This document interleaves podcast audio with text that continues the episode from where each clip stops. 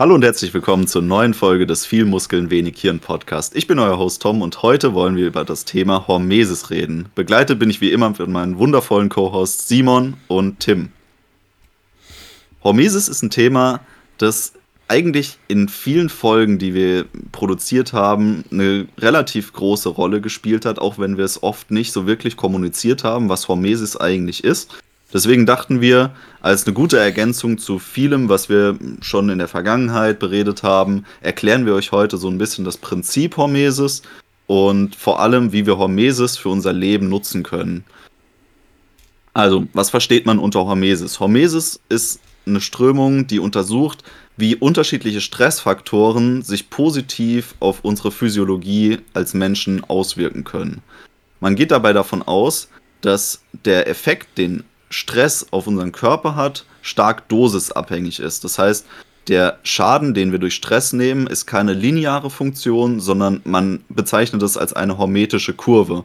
Das heißt, eine definierte Dosis an Stress hat eine gewisse Zeit lang eine positive physiologische Rückkopplung zur Folge. Das heißt, der Körper superkompensiert ist ein Begriff, der manchen Leuten vom Kraftsport vielleicht bekannt sein dürfte. Das heißt, eine Auslenkung unseres Systems sorgt dafür, dass der Körper sich besser anpasst, als der jeweilige Reiz es eigentlich ausgelöst hat.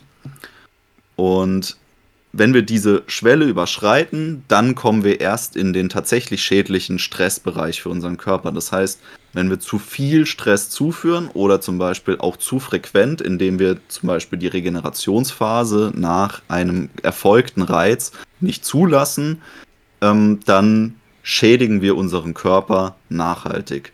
Ein sehr einfaches Beispiel, um Hormesis an sich als Prinzip zu demonstrieren, ist das Saunieren. Das ist auch das gängigste Beispiel dafür. Man kennt es, man setzt sich in eine finnische Sauna, setzt sich da Temperaturen von 90 bis über 100 Grad aus, je nachdem, was gerade angesagt ist, ob es eine Dampfsauna ist. Und jetzt muss man sich ja überlegen, hm, scheint irgendwie gar nicht so natürlich zu sein. Warum sollte uns das gut tun, wenn wir unserem Körper solchen extremen Temperaturen aussetzen?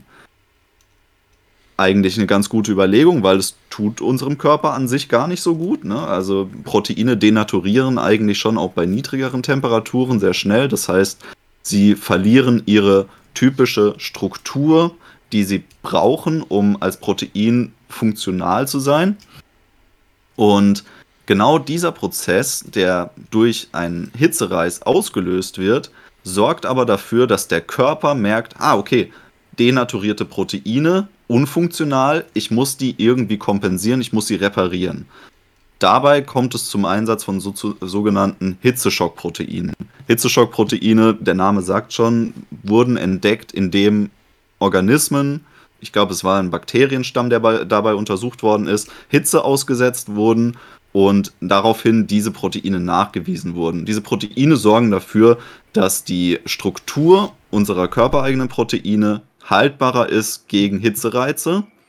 Aber darüber hinaus, und jetzt kommen wir zur eigentlich Hyperkompensation, sorgen sie dafür, dass denaturierte Proteine repariert werden und in ihre vorherige Struktur zurückversetzt werden. Das heißt, wenn wir die Bildung von Hitzeschockproteinen auslösen, sorgen wir dafür, dass unser Körper sich selbst repariert.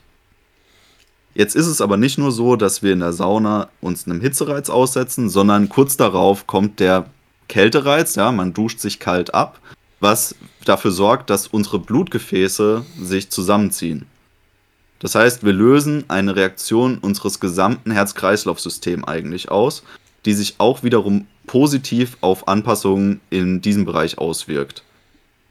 Und jetzt kommt eigentlich der dritte Teil des Saunaganges und das ist der Aufenthalt im Ruhebereich. Das heißt, wir geben unserem Körper Zeit, sich an die vorangegangenen Reize anzupassen und diese Prozesse ablaufen zu lassen. Wir sehen eigentlich ein Drei-Phasen-Modell. Ein Reiz, eine Superkompensation, die in der Regenerationsphase dann effektiv ablaufen kann. Und nur auf diesem Wege funktioniert eigentlich das Hormesis-Prinzip. Hm. Ich finde es recht spannend, hier sich zu überlegen, was sozusagen der unterliegende Zustand ist, der dann tatsächlich nicht linear abgebildet wird. Also schätzungsweise ist es bei der Sauna nicht nur die Hitze bzw. die Temperatur, sondern auch die Zeit. Also am Anfang, je, je länger ich dann irgendwann drin bin, dann ist irgendwann Game Over.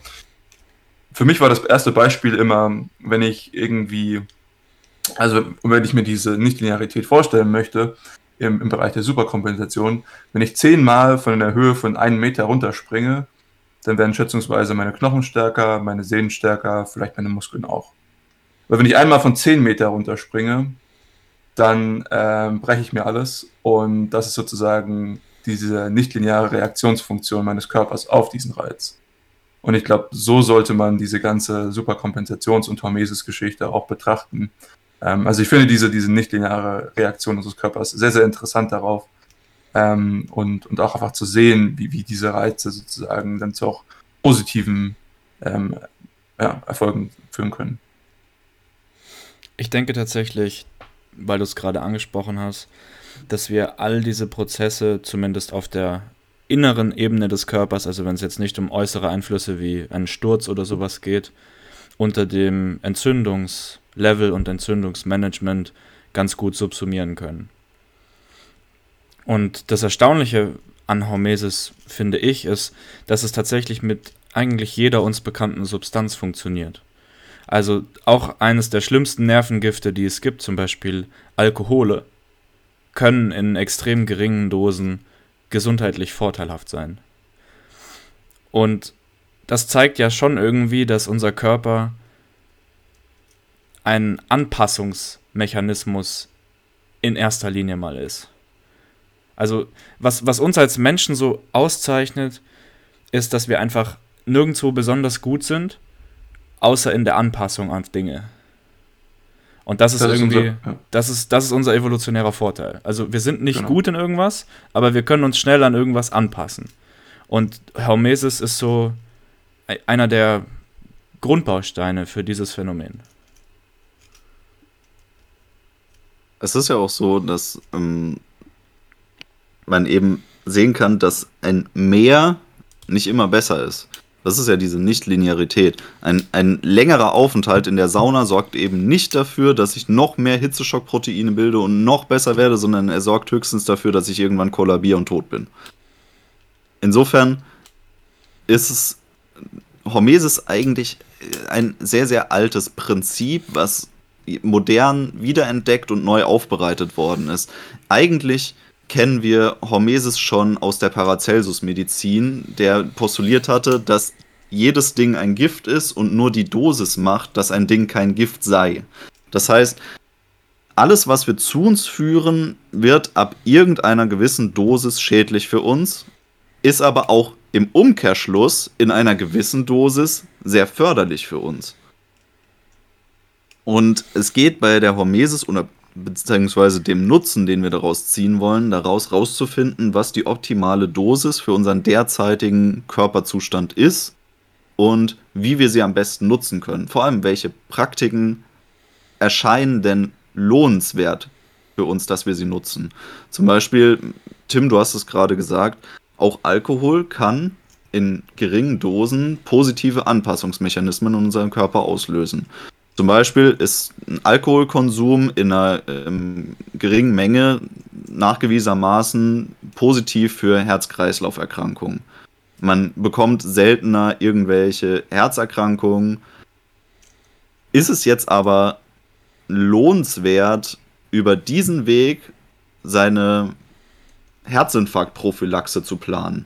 Das ist die Frage. Oder gibt es nicht effektivere Hormesis Mechanismen, die wir nutzen könnten, um hier präventiv tätig zu werden. Wie beispielsweise Ausdauersport. Ausdauersport, ganz klar, ist ein Stress für unseren Körper, der Anpassungen nach sich zieht, die positiv auf unser kardiovaskuläres System sind. Hm. Also ich glaube, es ist halt auch immer wichtig, hier auf die Kosten zu gucken. Ja, also ich glaube, das ist das der Punkt, auf den du sozusagen eingehst. So, klar, es ist irgendein Stress so und wir kompensieren äh, irgendeine, äh, sage ich mal, irgendeine Linie in unserem, unserem System, aber du hast halt irgendwie einen Vektor mit ganz vielen verschiedenen ähm, ja, Systemen in deinem, in deinem Körper, die dann vielleicht damit beeinflusst werden. Und dahingehend sehe ich das schon sozusagen. Du musst halt auch nicht nur, nicht nur die, die, die Benefits sehen sozusagen, sondern halt auch die Kosten immer abwägen, die mhm. mit irgendeiner Intervention einhergehen. Ja, also ich kann mir vorstellen, auch, bei, auch beim Ausdauersport wirst du, wirst du Kosten davon tragen. Also sich ist vielleicht belastend für die Gelenke oder so, auch wenn du es recht gut machst und sowas. Ähm, aber trotzdem kann man das abwägen. Tatsächlich. Ist, aber ja, warte. Äh, Tatsächlich denke ich, dass Hormesis genau so definiert ist, dass der Punkt gemeint ist, vor dem eben die Kosten noch geringer sind als der Nutzen. Und das Alkoholbeispiel ist mein Lieblingsbeispiel dafür, weil die Menge an Alkohol, über die wir hier sprechen, ist weniger als ein Schnapsglas für einen erwachsenen Mann. Also wir, wir reden von einem, von einem über 80 Kilogramm schweren Organismus und wir reden von einer Alkoholdosis von im einstelligen Grammbereich auf jeden Fall. Und das ist ja eine, das ist ja eine Dosis, die nichts mit Genusskonsum zu tun hat. Und das ist ja der springende Punkt. Also wir, wir reden hier von einer, von einer Alkoholdosis, die so klein ist, dass sie ja nicht mehr alltagstauglich ist. Das würde mit Zigaretten auch funktionieren, aber dann sprechen wir halt von einem Zigarettenzug. Ein Zug. Vielleicht für drei Sekunden. Wer macht das? Macht man das überhaupt, wenn man schon dabei ist? Das ist ja die Sache. Und da gebe ich dir vollkommen recht, entstehen dann die Kosten weil dann übertreibt man es mit der Sache und dann kommt man halt in den negativen Bereich. Und diese Nichtlinearität bedeutet halt auch, dass der negative Bereich ganz schnell immer sehr viel schlimmer wird. Und das kann auch jeder Zuschauer gerne mal ausprobieren in der Sauna. Man legt sich einfach mal 20 Minuten rein und guckt, wie man sich danach fühlt. Wahrscheinlich fühlt man sich besser. Und dann macht man es mal 30 Minuten. Da fühlt man sich wahrscheinlich immer noch okay, aber schon ein bisschen dizzy. Und dann macht man es mal 40 oder 50 Minuten und dann wird einem schon echt kotzübel. Und wenn man es dann eine Stunde macht oder 70 Minuten, dann kann man tatsächlich auch schon Herz-Kreislauf-Probleme kriegen. Ja, aber tatsächlich meinte ich da die Kosten auf andere, die natürlich sozusagen, das ist die nicht-lineare Schadensfunktion, aber ich meinte tatsächlich auch noch die Kosten auf andere Systeme in unserem Körper, die sozusagen nicht das sind, was wir jetzt versuchen, primär zu trainieren. Ja, ja also genau. Und so denke ich, ist Hormesis aber definiert, dass der Vektor dann insgesamt trotzdem noch positiv ist, solange die Hormesis-Dosis also unterschritten ist. Du meinst so eine holistische Betrachtung des Systems? Genau. Okay. Ja, aber nicht nur das, sondern vielleicht auch betrachtet, wie viele Systeme bekommen denn Anstoß durch den Reiz, den ich hier setze. Wenn ich jetzt zum Beispiel Alkohol trinke, dann ist der Anstoß der Systeme ein völlig anderer, beziehungsweise wahrscheinlich auch in, im ja gut, der zeitliche Aufwand ist sehr, sehr gering. Ne? Das, das möchte ich hier schon zugeben. Aber gleichzeitig ist der Benefit auch relativ gering insgesamt gesehen. Während 30 Minuten Ausdauersport ab und zu mal die Woche einen deutlich höheren Gesamtbenefit liefern. Also auch, wie Simon gesagt hat, ne, die Gelenke werden mitbelastet. Das heißt aber auch, die Gelenke passen sich mit an. Die Muskeln passen sich mit an unsere Mitochondrien passen sich mit an und zusätzlich noch unser kardiovaskuläres System. Insofern, der Gesamtbenefit ist so, so viel höher, zu sagen, hey, das, das ist das hormetische Prinzip, was ich nutzen möchte, statt zu sagen, okay, Alkohol ist auch eine Möglichkeit. Und natürlich können sich auch verschiedene Prozesse irgendwann negativ gegenseitig beeinflussen. Also das darf man auch nicht vergessen. Hormesis bedeutet immer eine leichte Vergiftung und eine leichte Vergiftung aus verschiedenen Richtungen zu verschiedenen Zeitpunkten akkumuliert sich eben auch.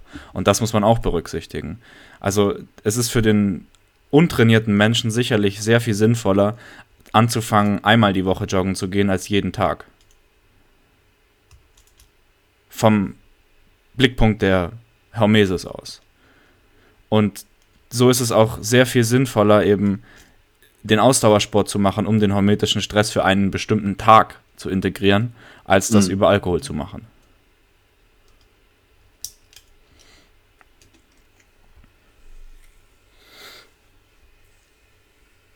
Was eigentlich ganz interessant ist, dass, dass sich je weiter diese Beschäftigung mit dem Hormesis-Prinzip geführt wird in der Wissenschaft, immer mehr Bereiche zeigen, die da wirksam sind. So zum Beispiel auch leichte radioaktive Strahlung, die sich gezeigt hat, dass diese eben sich positiv auf die Wahrscheinlichkeit auswirkt, dass wir irgendwann mal Krebs haben in unserem Leben.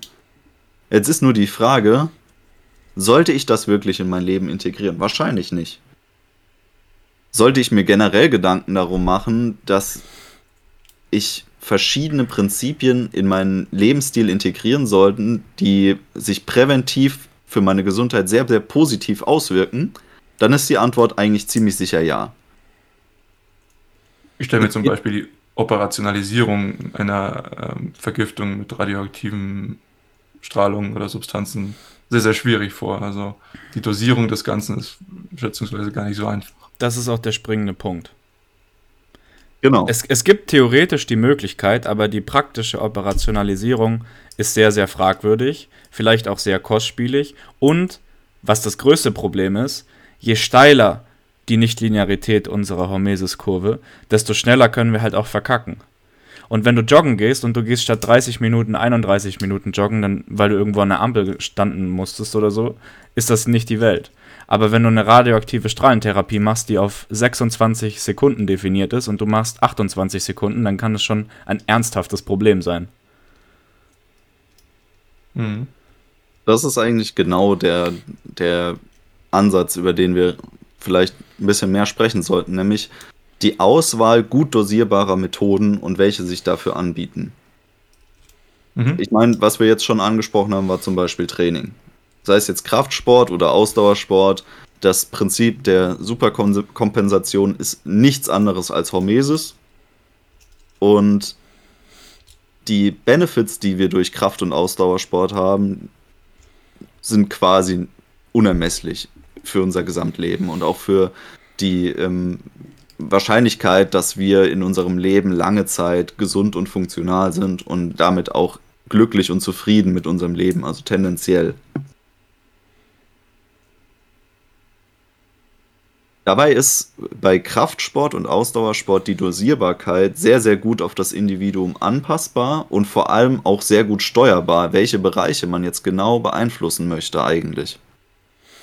Ich kann Ausdauersport extrem gut regulieren, indem ich Länge und Intensität für mich selber tracke. Da reicht eigentlich schon die persönliche Achtsamkeit aus, um den Reiz gut messen zu können für sich selber, zumindest annäherungsweise. Man braucht keine teuren ähm, Fitnessuhren oder sowas, um das für sich messbar zu machen, sondern es reicht eigentlich aus, sich selber einzuschätzen. Und sowas wie Übertraining zu erreichen, das ist schon echt schwierig. Da muss man seinen, seinen inneren Kompass schon sehr stark verloren haben. Das Vor heißt, allem geht es auch nur vorsätzlich. Ja, das heißt, hier ein hormetisches, eine hormetische Antwort auszulösen, ist sehr gut machbar und manageable. Und deswegen aus meiner Sicht mit der interessanteste Weg für den Einsteiger. Hm. Wie ist eure Meinung dazu? Vor allen Dingen, ähm, ja, also sehe ich, sehe auf jeden Fall so. Und, und selbst wenn man in das Übertraining kommt, sind die Konsequenzen, die Schadensfunktion, die ist nicht unfassbar hoch. Also natürlich wird man Konsequenzen dadurch fühlen, man fühlt sich vielleicht schlapp oder man, man zieht sich einen Muskel oder so, aber es ist jetzt nicht wie, wie eine schwere Vergiftung mit, mit, mit Strahlenvergiftung oder sowas. Von daher geht ist sozusagen dieser, die Schadensfunktion, auch wenn sie denn eintritt, gar nicht so hoch. Und deswegen sehe ich das als einen sehr, sehr interessanten ersten Einstieg. Und ich glaube, das ist tatsächlich auch der erste Einstieg, den die meisten von uns hatten äh, in, dieses, in dieses ganze Hormesis-Thema. Und ich finde es auch sehr, sehr interessant, weil diese Parameter, die du vorhin angesprochen hast, die sind einfach extremst einfach zu, zu, zu kontrollieren und zu steuern. Naja, also wenn ich jetzt im, im Krafttraining bin, dann habe ich Gewicht, dann habe ich Intensität und das ist so ein bisschen schon, da habe ich vielleicht noch Volumen oder so, wie viel mache ich. Aber das, das sind halt irgendwie drei, vier Hebel oder so, die ich da maximal ziehen kann. Beim Ausdauersport noch weniger. Das ist eigentlich mehr Zeit und Intensität. Und das finde ich gerade so attraktiv daran, dass es auch für Einsteiger sehr, sehr einfach ist, da reinzukommen. Und aber auch für Profis trotzdem, oder Profis oder Leute, die das Ganze schon länger machen, trotzdem auch immer noch einen sehr hohen Skill-Ceiling setzt, was es angeht, zu sagen, man kann echt immer noch am Ende sehr noch weiter nach oben gehen und sich weiter pushen und trotzdem immer noch diesen hormetischen Stress erfahren. Das ist ein sehr wichtiger Punkt, den du gerade ansprichst. Eine hormetische Methode hat ja auch eine gewisse Form der Langlebigkeit, die von der Elastizität der Anpassung dahingehend abhängt. Und weil eben mein Körper eine sehr hohe Anpassung an den Ausdauersport hat, kann ich mit dem Ausdauersport auch, wenn ich den jeden Tag mache, in 30 Jahren immer noch den hormetischen Reiz setzen. Allerdings bei der radioaktiven Strahlung kann ich mich mit 30 Jahren Training vielleicht von 26 auf 27 Sekunden verbessern und bin aber immer noch tot, wenn es 28 sind. das ist das Problem, weil die Anpassungselastizität minimal ist. Und genauso ist es übrigens auch mit Alkohol, was den hormetischen Stress angeht. Natürlich, man kann sich dahingehend sehr gut an Alkohol anpassen, dass man nicht dran stirbt, dass man nicht besoffen wird, aber der hormetische Stress in seiner Anpassung ist minimal. Also wenn ich das 30 Jahre lang mache, dann wird es wahrscheinlich immer noch weniger sein als ein Schnapsglas, was ich brauche an, an Alkohol um den hormetischen Stress auszulösen, weil es halt einfach ein, ein exogener Prozess ist. Alles, was ich mache, wo, wo, wo, was aus meinem Körper heraus entsteht, das ist was, wo der Körper gut anpassungsfähig ist, wo man es gut kontrollieren kann und wo dann eben auch die Elastizität langfristig gegeben ist. Aber all das, wo ich meinem Körper einfach irgendwas zuführe, da muss ich sehr genau überlegen, ob das im hormetischen Kontext immer noch sinnvoll ist. Und natürlich, es gibt, es gibt manche Gifttherapien, wo ich auch selbst ein sehr großer Fan von bin.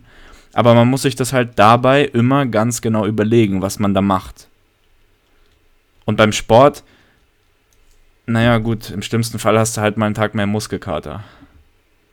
Nicht die Welt. Es ist kein bleibender Hirnschaden entstanden.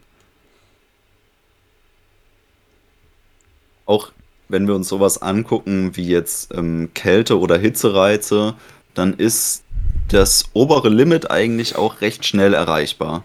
Und beziehungsweise, wenn wir dann dieses Ganze noch weiter ausreizen und weiter treiben, nimmt der Benefit sehr, sehr schnell ab. Während jetzt bei zum Beispiel gezielten Krafttraining mit Gewichten oder auch andere Formen des Krafttrainings oder eben Ausdauersport das obere Limit sehr lange ausgereizt werden kann eigentlich, bis man da mal an sein tatsächliches Plateau trifft. Und selbst dann sehen wir eine gewisse physiologische Kurve. Also zum Beispiel, wenn wir altern, dann fängt der Körper an, natürlicherweise in gewissen Regionen abzubauen. Und das können wir wiederum kontern, indem wir aber die Reizschwelle weiter aufrechterhalten. Das heißt, das Hormesis-Prinzip funktioniert hier sehr, sehr gut eigentlich auch mit anderen physiologischen Prozessen wie dem Älterwerden. Das heißt, selbst wenn wir irgendwann in unserem Leben schon mal unsere obere Leistungsgrenze ausgereizt hatten, passt sich dieses Schwellniveau wieder an und pendelt sich ein, sodass wir immer noch den Benefit daraus ziehen, wenn wir weitermachen. Ein ganz wichtiger Punkt, über den wir unbedingt noch reden müssen, ist Hormesis in Bezug auf die Ernährung.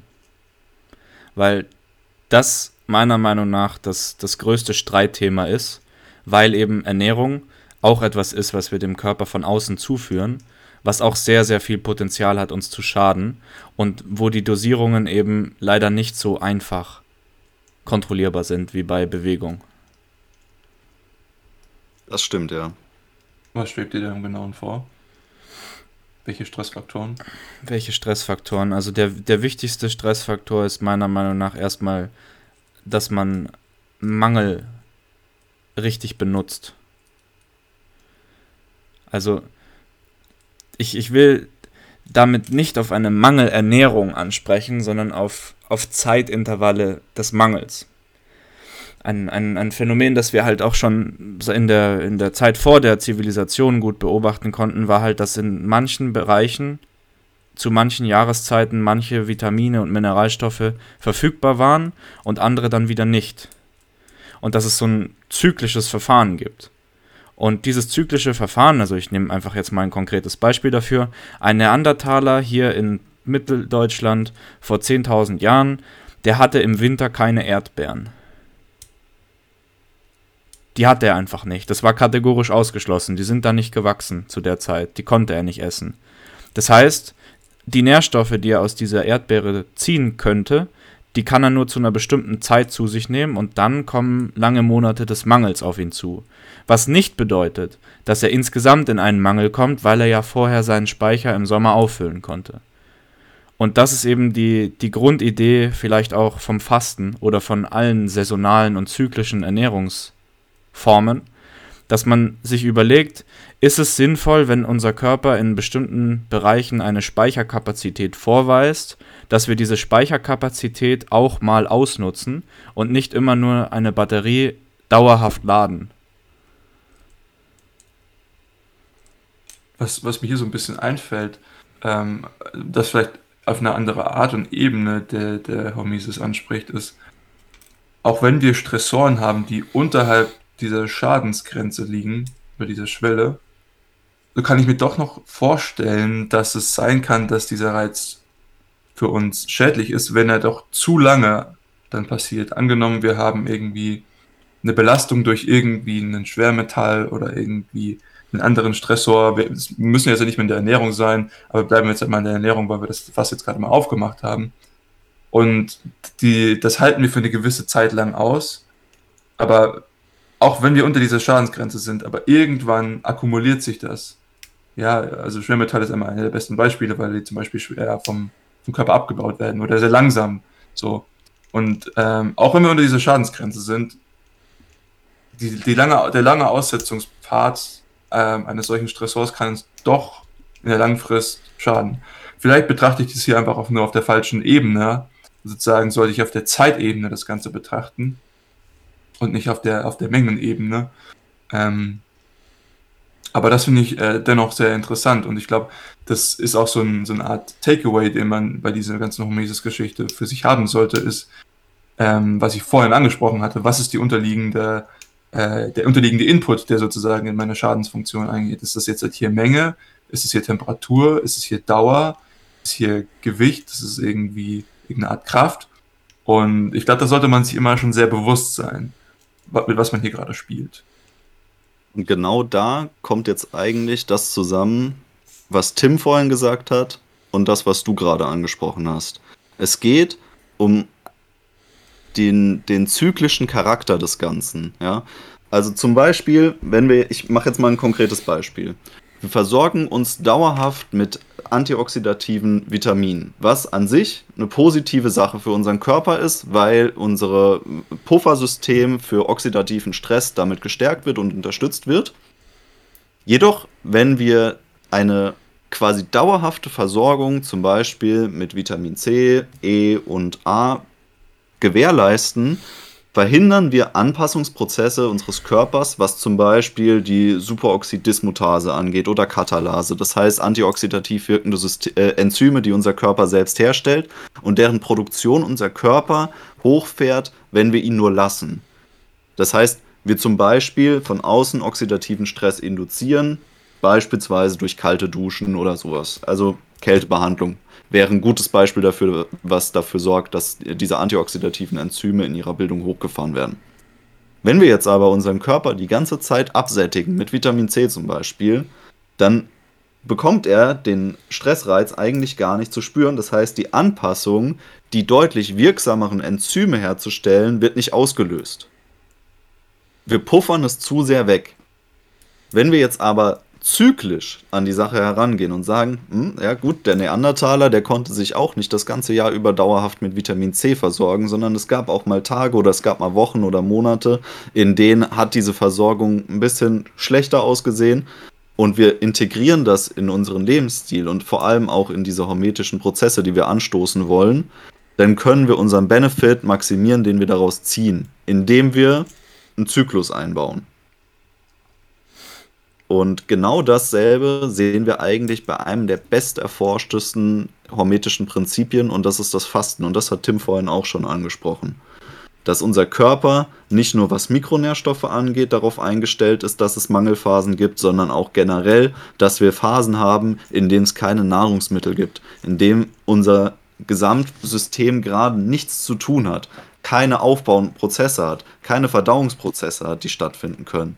Und genau darauf ist unser Körper von der Natur, von der Biologie her eingestellt. Weil natürlich darf aus biologischer Sicht das keinen Nachteil für uns darstellen, dass wir ähm, in einem kalorischen Defizit sind, sondern der Körper muss diesen Zustand eigentlich nutzen, um Benefit für sich zu generieren.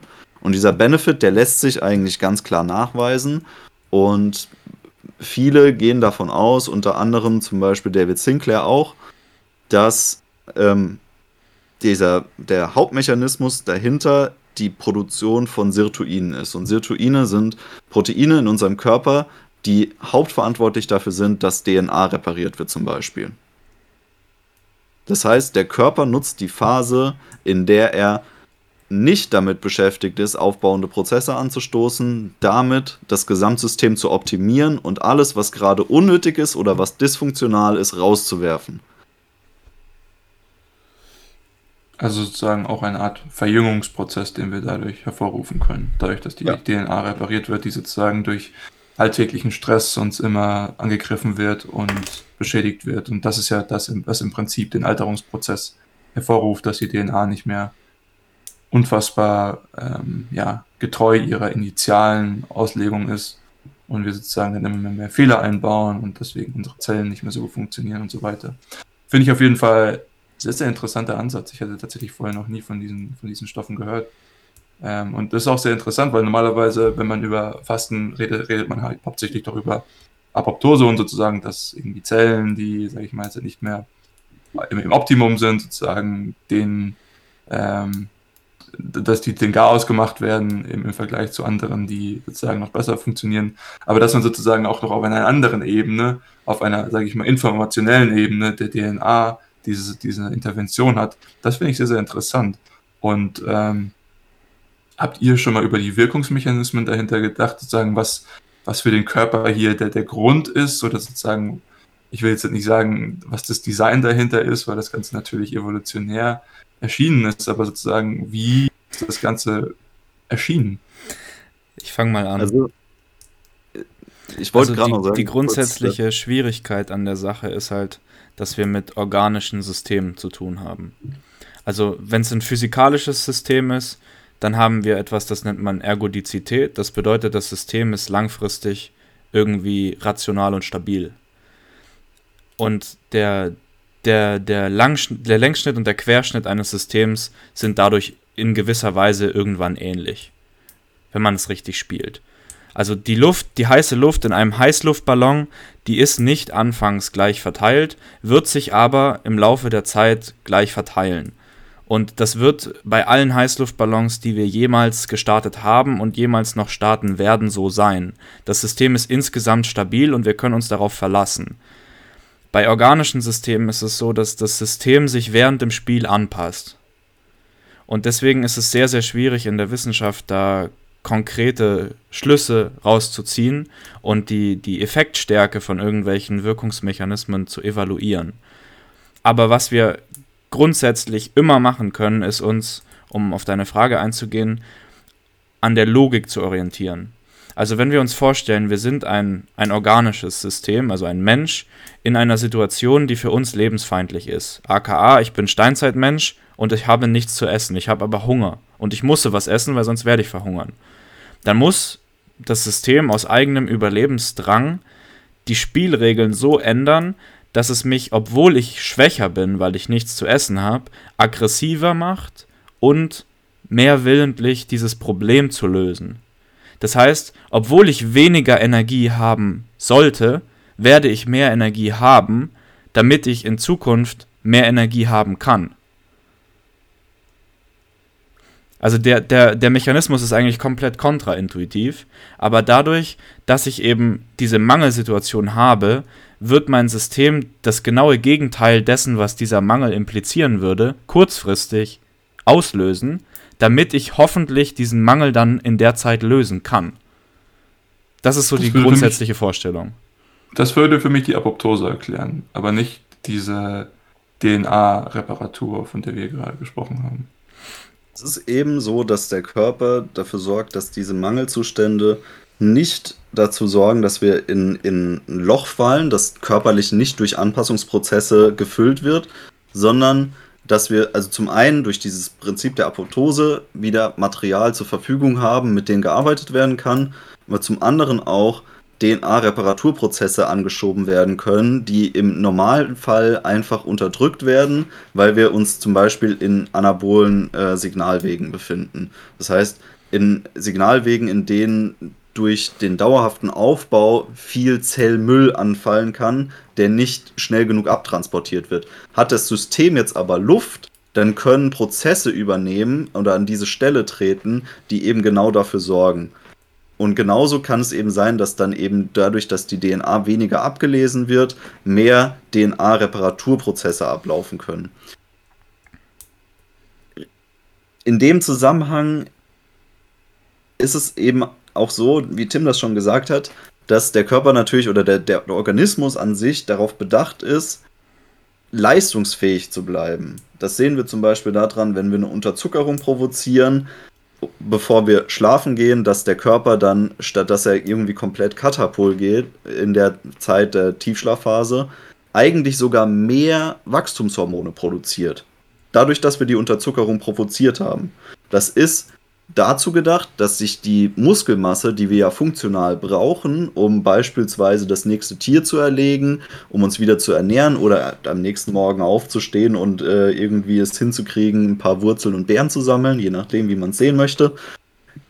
Um das zu gewährleisten, müssen wir irgendwelche Mechanismen haben, die dafür sorgen, dass unsere Muskeln weiterhin im Organismus erhalten bleiben und nicht abgebaut werden, sondern vielleicht sogar ein bisschen funktionaler werden in der Zeit.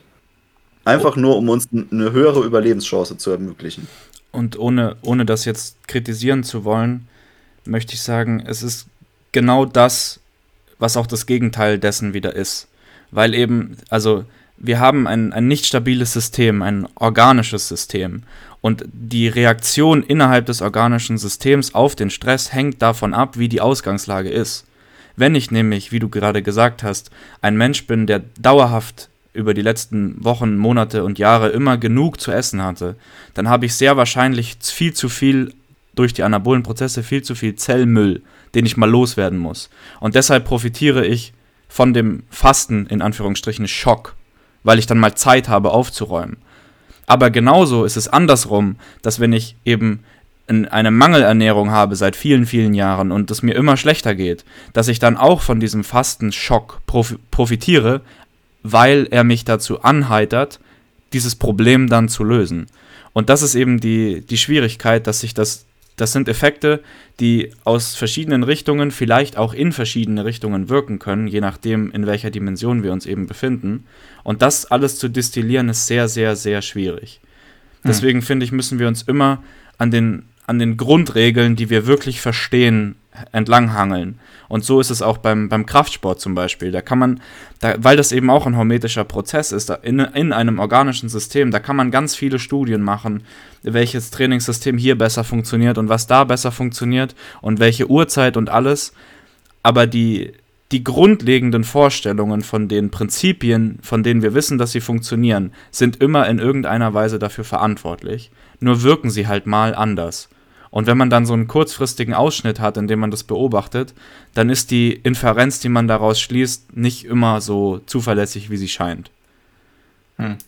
Was ich mich da immer ein bisschen frage, also gerade jetzt, wenn wir noch bei diesen ähm, DNA-Reparaturmechanismen bleiben, wieso hat der Körper keinen Anreiz, das nicht auch in Zeiten von Überschuss oder normalen Zeiten sofort zu nehmen? Ist es einfach, weil die, die Opportunitätskosten zu hoch sind, wenn ich eh, sage ich mal, andere Prozesse durchführen kann.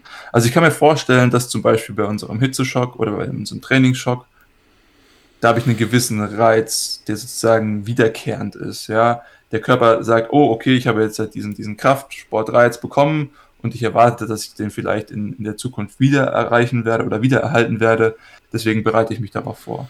Aber bei diesem äh, DNA-Reparaturbeispiel, das ist ja irgendwas, was er eigentlich die ganze Zeit machen sollte, weil es ja durchaus die ganze Zeit für ihn vorteilhaft ist.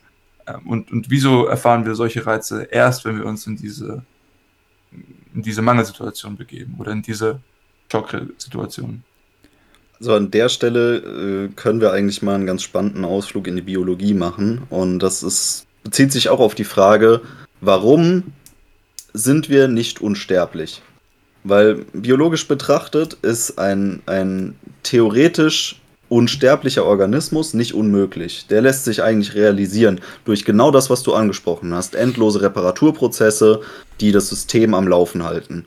Und auch Reparaturprozesse, die für immer ablaufen. Jetzt ist es aber aus evolutionistischer Sicht überhaupt nicht sinnvoll, dass ein Organismus für immer überlebt, weil dann können ja keine evolutionären Anpassungen mehr an die gegebenen Umstände stattfinden, weil der Organismus nicht endlos anpassbar ist, sondern die können eben nur durch Fortpflanzung und auch vor allem das Sterben der vorangegangenen ähm, Generationen irgendwann indem sie eben Platz für neue Generationen machen, erfolgen. Und genau das ist eigentlich einer der treibenden Mechanismen, äh, Mechanismen in der Biologie. Jetzt ist es aber so, dass manche Organismen sehr gut damit gefahren sind, ähm, genau gegenteiliges System zu entwickeln. Und die sind in der Theorie unsterblich. Die könnten endlos leben, wenn sie nicht an sich schon anfällig genug dafür werden, irgendwann getötet zu werden. Ja, also Konkurrenz ist immer ein Faktor, der sich nicht ausschließen lässt. Aber dieser Grundprozess dessen, dass wir Situationen des Mangels überwinden müssen, um unsere Reproduktionsfähigkeit aufrechtzuerhalten, der ist schon in jedem Organismus inhärent, weil du willst ja ein System schaffen, das irgendwann Reproduktionserfolg hat. Das heißt, du solltest es so stabil machen, dass es sich selber beeinflussen kann, aber du solltest es nicht so endlos stabil machen, dass es nicht irgendwann mal wieder Platz macht. Und so ist es auch, dass dieser Effekt der Reparaturprozesse ein, ein ganz, ganz primaler ist, ja. Das lässt sich schon bei Mikroorganismen nachweisen, dass eine Kalorienrestriktion, dass eine Fastenphase lebensverlängernd für den Organismus wirkt. Das funktioniert bei kleineren Organismen, bei unkomplexeren Organismen deutlich besser als bei größeren, weil dann das Gesamtsystem komplizierter wird sehen wir uns zum Beispiel die, die ersten Studien zu dem Thema an, die an Ratten und Mäusen durchgeführt worden sind, dann sieht man zum Beispiel, dass eine Kalorienrestriktion um 30 Prozent der Kalorienaufnahme dazu geführt hat, dass sie um 50 Prozent länger gelebt haben. Das lässt sich jetzt nicht ohne weiteres hochskalieren und ähm, postulieren, okay, für den Menschen funktioniert das genauso. Das System wird dann doch irgendwie komplexer und die Einflussfaktoren auch unberechenbarer. Aber grundsätzlich lässt sich sagen, dass jeder Organismus von der Hefezelle bis zum Elefanten davon profitiert, eben diese Phasen des Mangels zu integrieren. Okay, aber dann stellt sich mir die Frage, wieso ausgerechnet in den Phasen des Mangels? Wieso sage ich mir, okay, ich habe auf, auf der einen Seite möchte ich den Evolutionsdruck irgendwie von dem äh, von der Spezies runter auf das Individuum brechen. Dahingehend muss irgendwann das Individuum sterben. So, sehe ich. Aber wieso denn ausgerechnet während diesen Phasen? Wieso sage ich mir, na okay, ich schalte das irgendwann mal an und irgendwann wieder ab, so, dass ich ungefähr so, so, so eine Lebensspanne habe und in der Lebensspanne kann ich mich so und so häufig äh, fortpflanzen und kann dann sozusagen zu dem, zu dem Weiterleben meiner Spezies, zu dem Fortbestehen meiner Spezies hinzutragen. Aber was ist jetzt genau speziell an Fastenperioden? Würde man nicht sagen, hm, vielleicht erfahre ich gerade, ich als Individuum, eine, ein, einen Stress, der sozusagen sagt, oh, hm, vielleicht bist du nicht mehr das in, in, in einer Umgebung, die sich der Fort, dem Fortbestehen deiner Spezies dienlich äh, an, äh, gestaltet. So vielleicht solltest du gerade nicht mehr dem, was weiß ich, die Luft zum Atmen für deine anderen Leute wegnehmen oder für deine anderen Mitglieder deiner Spezies wegnehmen. Was, was ist gerade das, dieser, dieser, dieser Mangelsreiz? Was, was macht diesen so besonders, dass wir diese Prozesse anstoßen? Die Zeitvariable. Genau. Es handelt sich hier um adaptive Prozesse. Und was, was man eigentlich oder was die Genetik damit eigentlich messen will, ist nicht, bist du gut darin, jetzt gerade in dem System klarzukommen, sondern bist du als Individuum gut für mich als Spezies, also wenn die Menschheit sozusagen mich fragen würde, ja, bist du denn gut, bist du gut genug in einer Situation des Mangels, dich trotzdem zu bewähren? Bist du adaptiver als die anderen? Weil was ich will, ist Survival of the Fittest, nicht Survival of the Fattest es ist nicht die fetteste Ente, die überleben soll, sondern die Ente, die am besten damit klarkommt, wenn mal nichts mehr da ist zu essen. Und die Spezies will, beziehungsweise die Genetik will, dass unsere individuelle Genetik sich der Genetik, nicht der Genetik, aber der Spezies generell unterwirft. Wir als Menschen müssen unterwürfig sein gegenüber der Menschheit auf genetischer Ebene.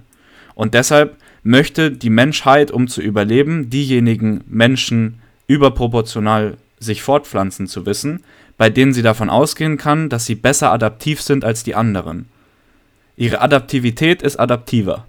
Und deshalb möchte sie, dass diese Individuen sich überproportional fortpflanzen und deswegen schenkt sie den Individuen mehr Zeit und mehr Gesundheit.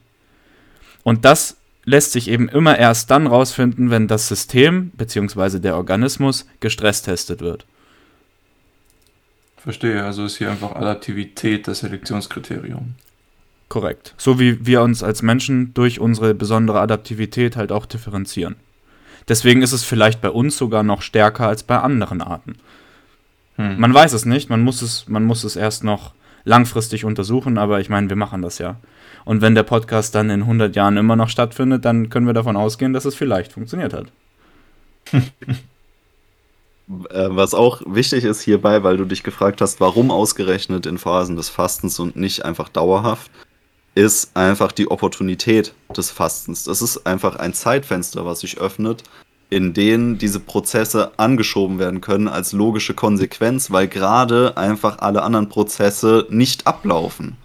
Und dieses, diese Lücke, die füllt der Körper mit sinnvollen oder der Organismus mit sinnvollen Prozessen, die gerade jetzt ablaufen können. Das heißt ja nicht, dass DNA-Reparatur nicht dauerhaft in unserem Körper stattfinden würde. Das tut sie. Aber es finden eben auch andere Prozesse statt. Wenn diese Prozesse aber auf einmal wegfallen, sagen wir zum Beispiel, als, äh, um das zu veranschaulichen, du bist, du gehst keiner geregelten Arbeit nach was machst du jetzt mit deiner Freizeit? Setzt du dich jetzt vor einen Fernseher und frisst Chips oder bildest du dich weiter und suchst dir einen Job? Natürlich nimmst du die produktivere Anpassungsmöglichkeit, weil sie für, den, für dich als Organismus einen höheren Benefit bietet. Ja, na, eh, gut, war jetzt vielleicht doch kein so glückliches Beispiel, aber sagen wir mal in einem ähm, Organismus, der sich hinterher durchsetzt und der ähm, hinterher den höheren Reproduktionserfolg hat, ist derjenige, der jetzt sich weiterbildet und versucht, diesen, diese Mangelphase quasi sinnvoll zu füllen, der erfolgreichere als der, der sich vor den Fernseher setzt und Chips frisst. Da muss man halt auch wieder differenzi differenzieren zwischen kurzfristig und langfristig. Ein anaboler genau. Prozess ist für den Körper kurzfristig besser als ein kataboler Prozess. Aber ein kataboler Prozess im richtigen Verhältnis zum anabolen Prozess ist für den Körper langfristig besser. Aber der Körper lebt ja immer nur in der kurzen Frist. Und der Körper optimiert in dem Sinne natürlich immer nur dessen, was gerade gegeben ist. Nur dieser Zeitpunkt jetzt gerade zählt. Dahingehend wird optimiert. Und deshalb wird der anabole Prozess, der halt jetzt in dieser Minute, dieses Chips-Essen vor dem Fernseher, ist halt jetzt gerade für den Körper angenehmer. Deshalb machen wir das. Und wenn wir aber immer die Möglichkeit dazu haben, dann machen wir das halt immer. Und das sorgt dann dafür, dass wir langfristig das Optimum verfehlen.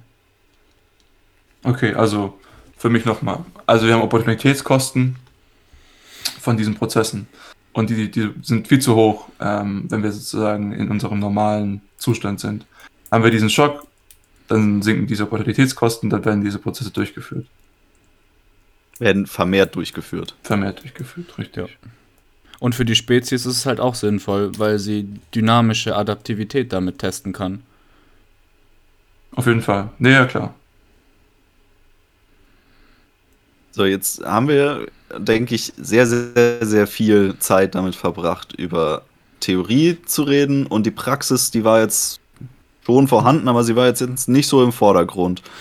Ich fände es interessant, wenn jeder von uns noch so ein paar seiner Top Hormesis Methoden mal vorstellen würde oder zumindest mal kurz ansprechen würde, die er in seinem eigenen Alltag integriert und vielleicht auch äh, so Geheimtipps, die uns ähm, über die Jahre vielleicht zugefallen sind, die wir ähm, vermitteln könnten.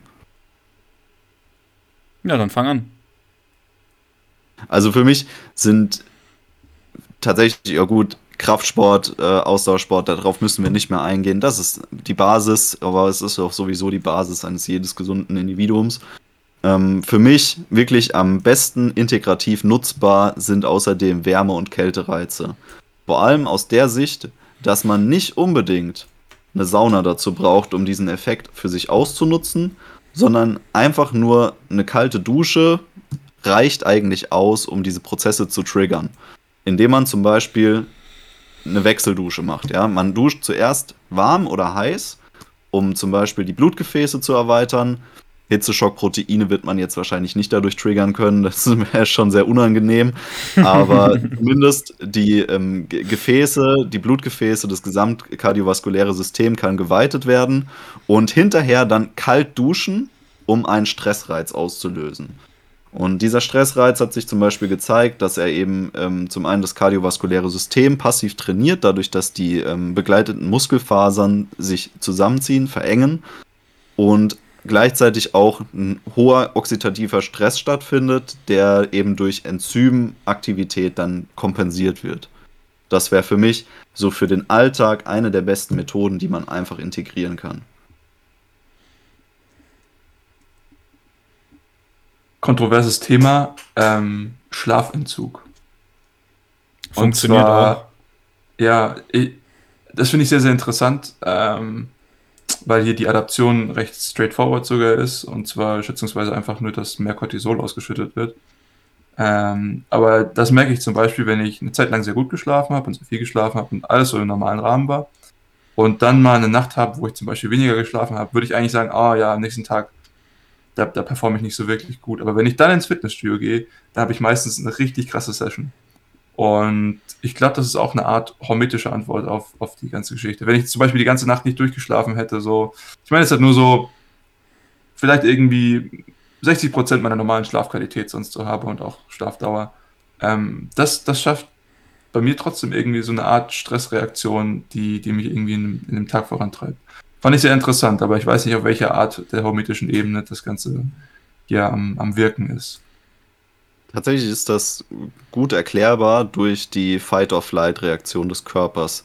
Wenn wir ähm, äh, Schlafreduktion provozieren, bekommt der Körper ja den Eindruck, hey, was, was könnte der Grund sein, warum ich jetzt hier nicht zur Ruhe komme? Warum kann ich nicht regenerieren? Und ähm, er geht quasi davon aus, dass wir uns in einer Kampf- oder Fluchtsituation befinden, die wir dann in den nächsten Tag quasi übertragen und die dafür sorgt, dass wir besonders leistungsfähig sind. Weil vielleicht müssen wir ja gerade schnell woanders hin. Vielleicht müssen wir irgendwie den Standort wechseln, weil gerade, keine Ahnung, Katastrophen sind oder äh, der benachbarte Clan mit der Keule vor der Tür steht, könnte alles scheiße sein, also müssen wir irgendwie abhauen können. Mhm. Und genau das sorgt dafür, dass wir besonders leistungsfähig am nächsten Tag sind. Wieder kurzfristig sehr sinnvoll, langfristig schädlich. Genau. Anderes interessantes Prinzip, was, denke ich, jeder von uns nutzt, obwohl es ihm gar nicht so bewusst ist, ist sehr, sehr viel Gemüse zu sich zu nehmen. Oder auch Obst, aber eher Gemüse. Und was wir hier ausnutzen, sind Gifte und Abwehrstoffe der Pflanzen, die sie entwickelt haben, um gegen bestimmte Sachen ähm, gewappnet zu sein, zum Beispiel Pilze oder Fraßschutz oder ähnliches, wenn wir diese zu uns nehmen, in Form von einem Brokkoli zum Beispiel, ja, der Senfölglykoside enthält, dann lösen wir in unserem Körper durch die sehr, sehr leichte Vergiftung mit Senfölglykosiden zum Beispiel eine Anpassung aus, die positiv für uns ist. Das heißt, sekundäre Pflanzenstoffe in seine Ernährung zu integrieren, ist auch ein hormetisches Prinzip. So, Tim, jetzt dein Geheimtipp. Essen. Mein, mein generelles Verständnis von, von der Welt ist ja maßvolles Maß halten. Also auch nicht extrem sein in seinem Maß halten. Und ich mache das übers Essen am liebsten. Und zwar habe ich für einen Menschen meiner Größe und meines Aktivitätsstadiums eigentlich sehr, sehr viel, was ich esse. Aber ich komprimiere das sehr, sehr stark zeitlich gesprochen. Das heißt, ich esse sehr, sehr viel und habe dementsprechend auch eine sehr hohe Insulin-Response, aber halt nur für ein kleines Zeitfenster. Und das halt im Tagesrhythmus regelmäßig, aber im Dauerrhythmus für den Körper dadurch unregelmäßig, weil eben immer ungefähr 22 Stunden zwischen den einzelnen Mahlzeiten liegen. Und also quasi eine Warrior Diet oder wie? Sozusagen, genau. Also äh, ich mache es nicht direkt so, dass ich nur einmal am Tag esse, weil ich meine Proteine in ihrer Grundmenge sozusagen direkt nach dem Sport zu mir nehme und dann ungefähr eine halbe Stunde bis Stunde warte, bevor ich den Rest esse. Einfach damit die richtig verdaut werden können. Mhm. Aber im, im, Prinzip ist es wie eine Warrior Diet, ja. Und das Wichtigste für mich persönlich ist es dabei, das Zeitfenster so zu legen, dass ich tendenziell in der ersten Tageshälfte esse. Das heißt, vor 12 Uhr möchte ich eigentlich fertig sein, weil das dafür sorgt, dass ich nachts vollkommen ausgenüchtert bin. Und das sorgt wiederum, wie du vorhin schon erwähnt hattest, dafür, dass ich in diesem Zuckerschock bin nachts, dass der Blutzucker immer geringer wird, weil eben nichts mehr da ist von der Nahrung. Und dadurch habe ich auch einen, erstens einen besseren Schlaf und zweitens auch eine bessere Ausschüttung von Wachstumshormonen. Und es fühlt sich auch einfach angenehmer an, nüchtern schlafen zu gehen weil ich nachts nicht aufwache, ich muss nicht aufs Klo, ich kann durchschlafen und ich wache am nächsten Morgen eigentlich dann auch immer zur gleichen Uhrzeit wieder auf. Nochmal ein anderes kontroverses Thema, ähm, Homöopathie. Ich habe mich nicht wirklich viel äh, im Vorhinein damit beschäftigt, aber deren, sage ich mal, Prämisse ist ja auch, dass man sich teilweise vergiftet. Ja, also da gibt es, was weiß ich, ich glaube Apis heißt das ganze Ding und das Bienengift, was man dann zu sich nimmt. Aber halt in wirklich minimalsten, mikromalsten Mengen. Und für mich basiert das ja schon auf einem ähnlichen Konzept, dass man, sage ich mal, sich einem Stressor aussetzt, um damit, sage ich mal, irgendwelche vorteilhaften Reaktionen in seinem Körper hervorzurufen. Würdet ihr das Ganze auch ähnlich sehen oder ähm, wie steht ihr zu dem Thema? So, jetzt muss man, wenn wir über Hormesis reden und auch über dieses Dosis- und Anpassungssetting, in, auf dem das Ganze basiert, braucht man eben eine Dosis. Das ist ganz entscheidend. Es muss irgendwas da sein, was diese Anpassung auslöst. Chemisch gesprochen. ja, auf irgendeiner molekularen Ebene. Irgendwas muss da sein. Irgendwas, das diese Anpassung auslöst. Jetzt ist das aber bei Homöopathie so eine, so eine Sache. Und zwar werden in der Homöopathie sehr, sehr viele Dinge angewandt. Zum Beispiel Lebensbaum oder irgendwelche Gifte, teilweise wirklich verheerende Gifte, zum Beispiel auch Tollkirschen oder sowas werden zum Einsatz gebracht. Allerdings beruht das Ganze ja auf dem System der Potenzierung. Was in der Homöopathie so erfolgt, dass man zuerst einen Extrakt erstellt aus dem jeweiligen Wirkstoff, den man hat. Der basiert schon auf einer sehr, sehr geringen Menge dessen. Also da wird dann eine Beere oder ein kleiner Zweig oder sonst irgendwas gemörsert und daraus wird ein Extrakt hergestellt. Und diese Extrakte werden immer weiter verdünnt in einer beinahe endlosen Verdünnungsreihe.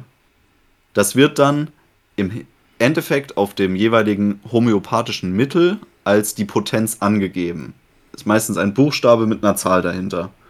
Und dieses System ist gar nicht so einfach zu verstehen, aber worauf es rausläuft, ist immer, dass wir eine, eine sehr, sehr lange Verdünnungsreihe vorher haben. Zum Beispiel wird der Extrakt immer wieder ein Tropfen entnommen und auf eine gewisse Menge Wasser gegeben. Daraus wird wieder ein Tropfen entnommen und wieder auf eine Menge Wasser gegeben. Und das wiederholen sie sehr, sehr lange. Und ganz am Ende wird dann ein Tropfen von der letzten Verdüngung genommen und auf diese Kügelchen gegeben, die man dann hinterher kauft. Und dann sagen sie, okay, die Information des Wirkstoffs. Man redet hier schon gar nicht mehr vom Wirkstoff, weil dieser ist tatsächlich chemisch gesehen nicht mehr nachweisbar, sondern deswegen sprechen sie von einer Information des Wirkstoffs, die sie auf die Trägerflüssigkeit, zum Beispiel Wasser, geprägt haben, ist jetzt auf diesen Kügelchen. Und diese Kügelchen, die kann man dann zu sich nehmen. Jetzt ist aber die selbst die theoretische Menge des Wirkstoffs vergleichbar mit einem Tropfen Wasser auf beispielsweise die Menge des Wassers des Bodensees. Das ist verschwindend gering, nicht mehr nachweisbar, mit keiner chemischen Analyse nachweisbar. Das heißt, wir müssen irgendwie davon ausgehen, dass diese Dosis, die tatsächlich vorliegt, zu keinerlei tatsächlichen Anpassungen führt. Das ist meine Meinung zu homöopathischen Mitteln. Also bastet. Ich bin aber auch bereit dazu, mich vom Gegenteil überzeugen zu lassen, wenn jemand überzeugende Argumente hat dafür. Auf jeden Fall. Ja, ist wie Ich mit dem Horoskop, ne?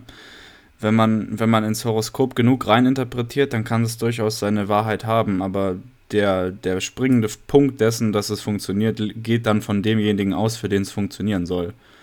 Ich kann ja auch einen Menschen so sehr einschüchtern und einem Menschen so sehr viel Angst induzieren, dass der Cortisolschock, den dieser Mensch kriegt, äh, eine konkrete physiologische Reaktion hervorruft, obwohl von Anfang an das alles nur Einschüchterung war und kein einziger Tatbestand jemals vorgelegen hat, dass man dem Menschen irgendwas hätte antun wollen oder sowas. Und das, äh, das halt dann voneinander zu trennen. Also ich meine, der Placebo-Effekt ist was, das wir, denke ich, in seiner Validität nicht mehr diskutieren müssen. Aber wie man das dann noch trennt davon, dass eben diese, diese Kügelchen funktioniert haben, das, das frage ich mich dann schon. Ja, definitiv. Also, das es, die, wenn ich Globuli-Kügelchen kaufe und die nehme, kann es durchaus sein, dass mein Gesundheitszustand sich verbessert.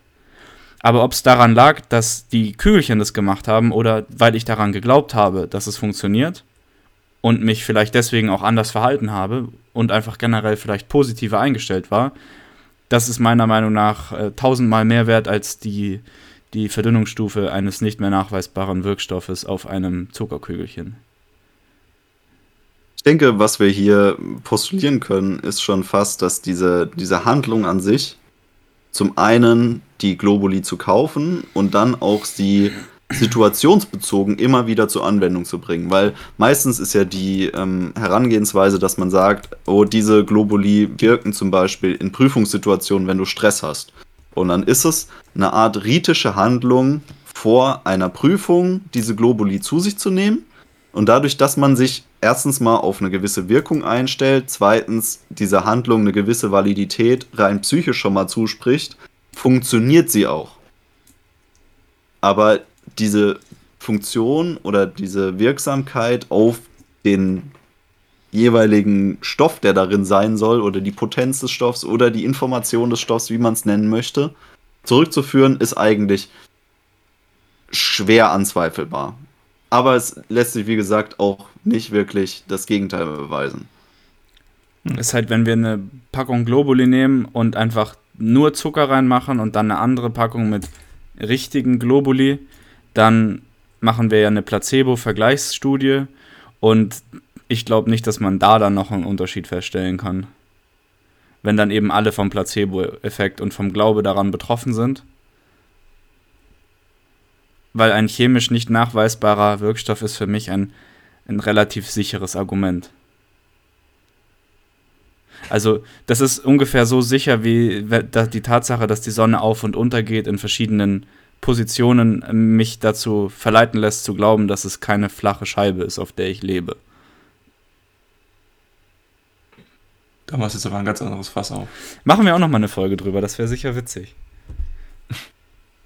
Äh, irgendwann kommt das Thema Verschwörungstheorien noch, das muss.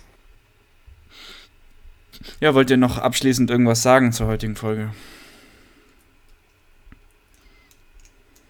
Ja, eigentlich nur stresst euch, aber nicht zu viel. Ja, ähm, kann ich nur wiederholen. Ne? Hungrig ins Bett gehen ist vielleicht gar keine so schlimme Strafe. Ich würde gerne nochmal das Fenster hier am Ende der Folge nutzen, um darauf hinzuweisen, dass äh, schon in naher Zukunft eine neue Folge des Buchclubs auf euch zukommt. Und ähm, wir werden uns diesmal mit dem Buch äh, Freie Privatstädte von Titus Gebel beschäftigen. Also wer sich mit vorbereiten möchte, es gibt dieses Buch zum Beispiel als Hörbuch, man kann es aber auch recht preiswert erstehen. Äh, ich denke, es wird eine sehr, sehr gute Diskussion werden. Ihr bekommt es in eurem lokalen Altpapierhandel. Genau. Dann vielen Dank euch Jungs. Es war eine sehr, sehr anregende Konversation. Ähm, ich hoffe, jeder von uns hier hat irgendwas mitgenommen. Und ja, wir bedanken uns auch bei euch, liebe Zuhörer, für eure Zeit. Und ja, in diesem Sinne, einen schönen Tag. Bis zum nächsten Mal.